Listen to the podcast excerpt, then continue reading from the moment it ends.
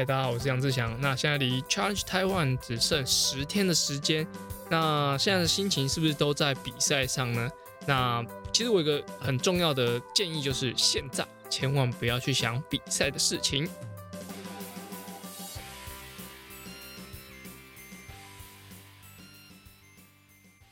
Hello，大家好，在现在大家听到节目的时候，应该只剩下。呃，离比赛将近台湾只剩下十天的时间。那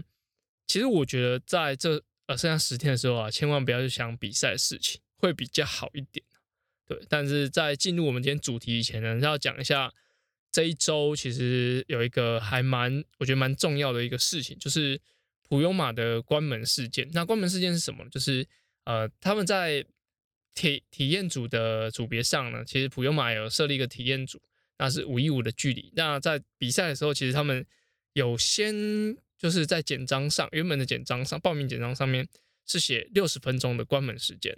那到应该在赛道赛事说明会还有比赛简章上，那他写了五十五分钟。那应该是有在事后有在做一个赛事说明会的一个宣达，就是说哦，我们会将关门时间移为五十五分钟。那其实不不是不只是台湾的。呃，比赛不只是台湾的选手，就是大家不太会参加赛事说明会以外，其实是国外还蛮多人都不会参加。对，那其实你要让全部的人都参加赛事说明会，其实是有有点难度的，因为有些人就是工作的原因啊，有些呃拉里拉扎可能都订不到车票啊，什么有的没的的原因，或者说场地根本不适合，那个大小根本不适合的种种原因素啦，所以。呃，在各地要举办比赛，其实要让所有的选手都能够参与到赛事说明会，其实是有一点点难度了。好，但这也不是呃这件事情的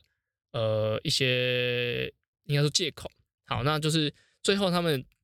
在简章还有赛事说明会上是有公告说，呃，五十五分钟就会关门。那刚好这个选手可能会他刚好上岸的时候是介于五十五分到六十分中间。那他原本的心理想法是：哎，我游在五十五分钟，哎，我游在六十分钟以内啊。那你为什么要把我关门？那当下的裁判其实接受到的是比较新的资讯，那就是说你现在超过五十五分钟，那你就必须要关门。那这个选手其实就呃非常的生气。那因为呃我们的同事苏伟他也在比赛会场，所以他有听到，他有在现场听到这个对话。那后来这个事件也有延烧到，就是靠北三铁圈或是田上。分享区上面，那也让越来越多人有看到这个讯息。那一，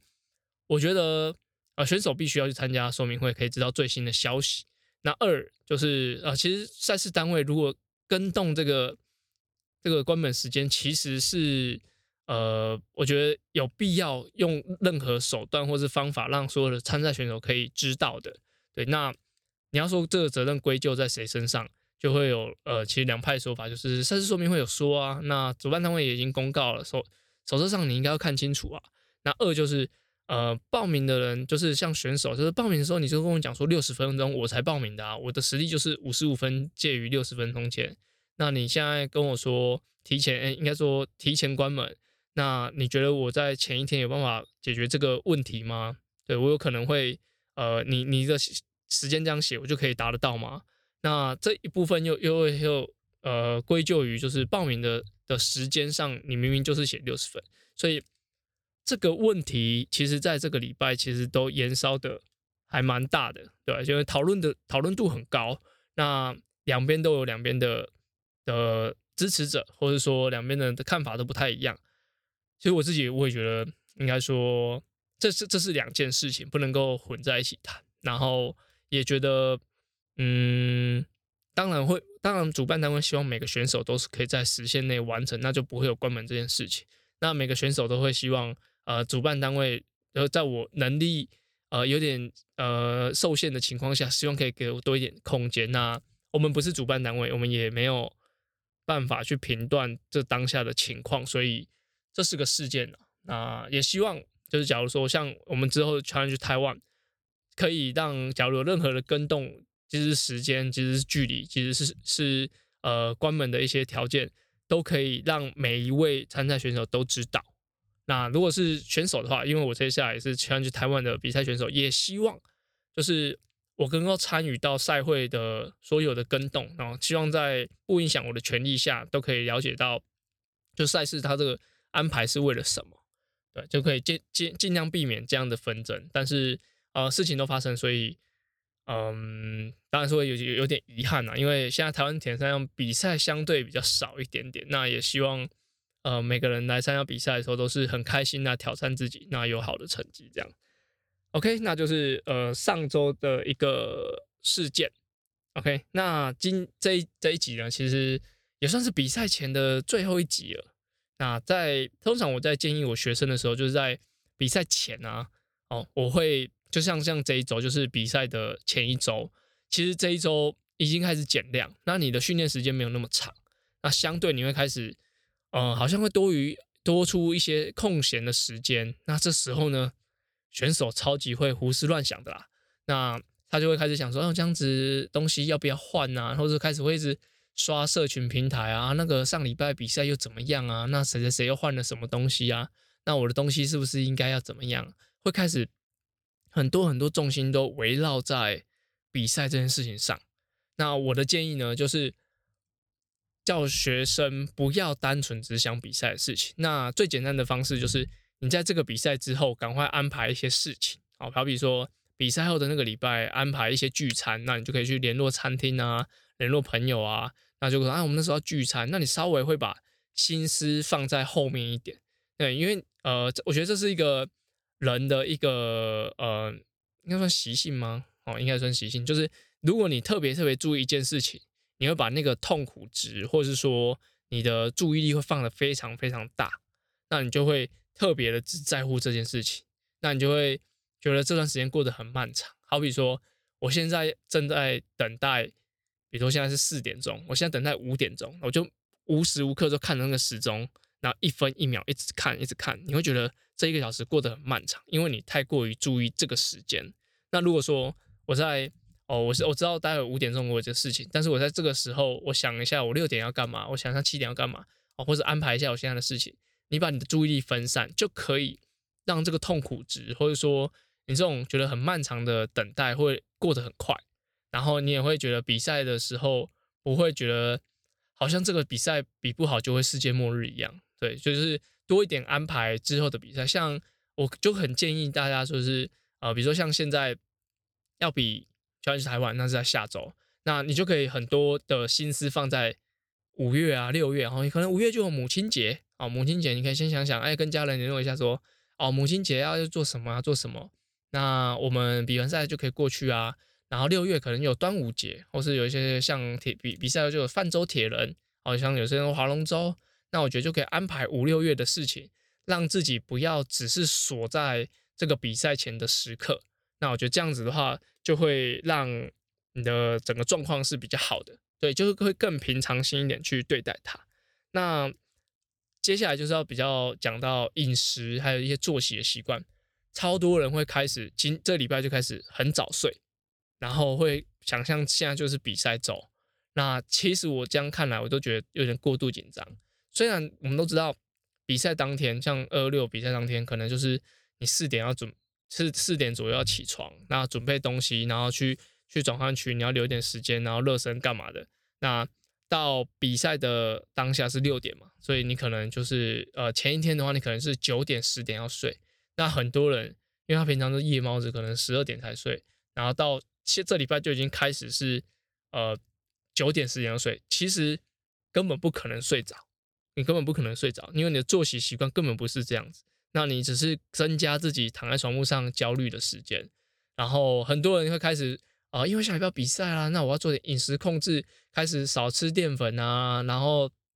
只吃蔬菜，只吃沙拉啊这一些的。我必须要跟各位讲，就是假如你现在这礼拜要减重，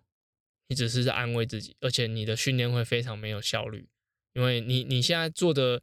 很多的调整，你只是减掉一些水分而已，那对你的表现来说一点帮助都没有。你说下礼拜要比赛，那体重要轻一点，其实你现在减的就只是水，然后你比赛也不会。因为这样子表现变好，你要减重，你早就在三四个月前就该该该要开始做饮食上的控制。所以这个礼拜，如果说你平常就有小喝一点酒的习惯的话，其实我觉得你就大大可可以正常的啊，可能周末一样喝点酒，然后需要的话就安排看一场电影。那不要去完全去只是想在比赛这件事情上。那作息的部分，我觉得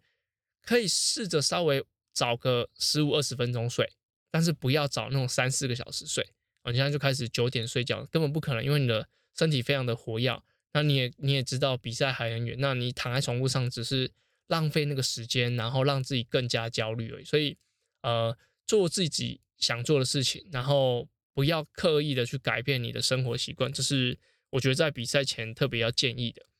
那我我自己啊，其实，在呃作息上的改变，其实是呃我会减少，就是一些突然的课程，就是。蛮多人就是这周或下周都会突然跟我约说啊，教练我要比赛，所以我要我要做用姿势上调整，我要做跑姿上调整，我要做什么什么什么。他可能原本就不太在意这件事情，但是后来是因为要比赛才做这件事情。那我觉得，如果你原本就计划就是，哎，可能你前面有个比赛结束，你想要呃做一点姿势上调整跑姿，那我就学生就是这样来找我。那我觉得其实那个不算是临时抱佛脚。但是如果说你是因为下礼拜要比赛，然后你特别想要在用姿势上做一点调整啊，有的没的，那我反而会跟他讲说，你就是现在什么动作你就用什么动作有了，因为你在这周多改的，你可能只有比赛前五十公尺你想得到这个动作，你比赛五十公尺后，你可能就已经忘记这一周练的训练，那反而这一周做的训练只是混淆你原本做的动作而已，所以我会减少很多突如其来想要来抱佛脚的人，对，就尽量不要接。他们这种课程，因为一是你的你的突然插入会打乱我的节奏，二就是你现在多学的事情其实都是多余的，除非你已经规律在上课，不然的话，其实你现在多上的课都是多余的，不太需要再做什么补强，因为现在要抱佛脚也抱不了的，就是你已经没有什么效果，你只是多花钱多花时间多让自己焦虑而已，所以尽可能我的话就会呃把。时间都固定下来，然后增加休息时间。因为其实我现在就是顾小朋友，然后所以有时候作息其实没有办法像以前那么规律，可能十一点前睡觉，像有时候哄一哄都要十点、十一点半、十二点，然后才真的可以睡。那隔天早上会可能五六点要起来喂喂小朋友吃奶奶，那这些事情可能会影响我的一些恢复。所以在中间的这些时间，假如有突如其来的事情安排。我稍微会呃避开一点点，那也希望，呃，假如你真的只是来抱佛脚的人，那我觉得，呃，你也不要去这么的焦虑，说一定要做什么事，一定要做什么事。那像我自己的话，我特别也也很担心，因为其实有时候抱小朋友的时候会有很多动作上的代偿，就是你可能为了要把从床铺上抱起来，其实那些动作都很容易会让腰啊。然后你的一些关节其实是肩膀啊、手肘是不太舒服的。那最近我就特别的，假如是抱小朋友，我都还特别的有点像硬举动作，就是屁股要蹲下去，然后身体打背打直，然后手稳定好，再把它抱起来。对，虽然平常就应该这么做了，只是说，呃，最近又要接近比赛，我也不希望我的身体很疲劳，然后因为这些代偿动作，然后让身体变得不平衡这样。所以就是尽可能要让身体是。保持比较新鲜的状态，那也会增加一些中间睡眠的时间，因为呃晚上能够睡的时间，假如真的有限的话，就必须要靠一些白天的时间来把它补足。那再来就是接下来呃，应该说从这个礼拜，然后到下礼拜，其实我们的就是微碰田工厂的员工啊，其实都已经进入备战状态了。对，不用不用说赛事组的同事，因为他们一定是。讯息接不完，然后电话接不完，那光光是田工厂的像教练啊、防务员，还有我们训现田三项训练组的的人，其实现在都已经进入一个备战状态。就是他们虽然可以，就是赛事组的人虽然在应付呃全国各地比赛的人，但其实我们的的角色也在帮助我们的客人要呃怎么样可以更更加顺利。包含哦很多人在这一周，就是他们会想要更换一些器材或是什么的。那虽然我们呃跟他讲说，其实现在更换其实不是那么的建议，但是他们就是会希望有个心安，然后呃有些真的是需要更换的，我们就会更换。那像兵工厂员工，他们就是最近的呃单车的量是非常非常大的，然后基地训练那边的人，他们有很多接到加强的一些一些课程，然后防护员啊，他们在啊赛前的运动防护的部分也是非常的密集，所以其实 Change Taiwan 对于微碰云就是我们的同事来说，其实是一个非常巨大的一个压力。那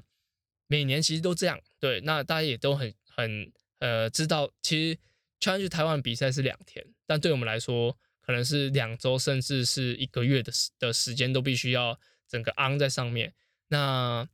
我经历过了三到四次，对我也觉得其实做起来是很痛苦，但是其实做完是很痛快，就是觉得呃比赛的时候，像他们就是呃你可以想象自己连续夜唱四天五天。那种那种累感，那我们的话，真的我今年比较幸福，我跟群星罐头就是比较幸福，是可以呃下去比赛。其实下去比赛是一种幸福，虽然我们比的是二二六啊，但其实呃就也给我们很大的空间，说哎让我们去好好的比赛什么的。那其实反而是觉得幸福的。那以前以我当工作人员的的经验，就是在比赛的当下，其实那种肾上腺素是一直激发，一直激发，一直激发，因为你会知道你有很多事情。还有很多安全性的部分是需要兼顾的，因为选手，你要田上比赛，只要一开赛，其实比赛就开始，那到最后一个选手进终点，那个比赛才算当下才算结束。那整个突发状况啊，还有整个需要调度的话，你看那个腹地这么大哦，整个距离搭了四五十公里那么长，那有很多事情是，如果突然人多，就是参赛者多的时候，是很恐怖的。那所以，我们现在有很多的特办沙眼是可以让我们的赛事是更加顺畅，然后我们的会员是呃比赛起来是感受是非常好的。所以其实对呃未碰人来说，Challenge 台湾都是每年的一个一个算是考验吗？对，就是呃如果你是新进的员工，其实对你会被这个场面给吓到，因为这实在太恐怖了。就是呃。主要是那个时间整个卡在那里，那你会，因为我们不是只是收别人报名费这么简单的，我们是要包含他们的安全，然后每个人的感受，还有每个呃家属对于看比赛的那种这个感觉都是需要兼顾的，所以不论是安全性或是说观赏性，其实都是呃必须要花很多心心思在上面的。那也非常期待下周的比赛，大家都可以很顺利。那我也希望可以达达到一个好的成绩。这样好，那本集的节目就到这边。那下一集呢，就会在比赛当天，那我会先预录好。那比赛当天的早上六点会先发布。那我也会在那那一集会跟大家说说我的一些心得。那也许比得好，也许不不好，因为二二六的比赛距离这么长。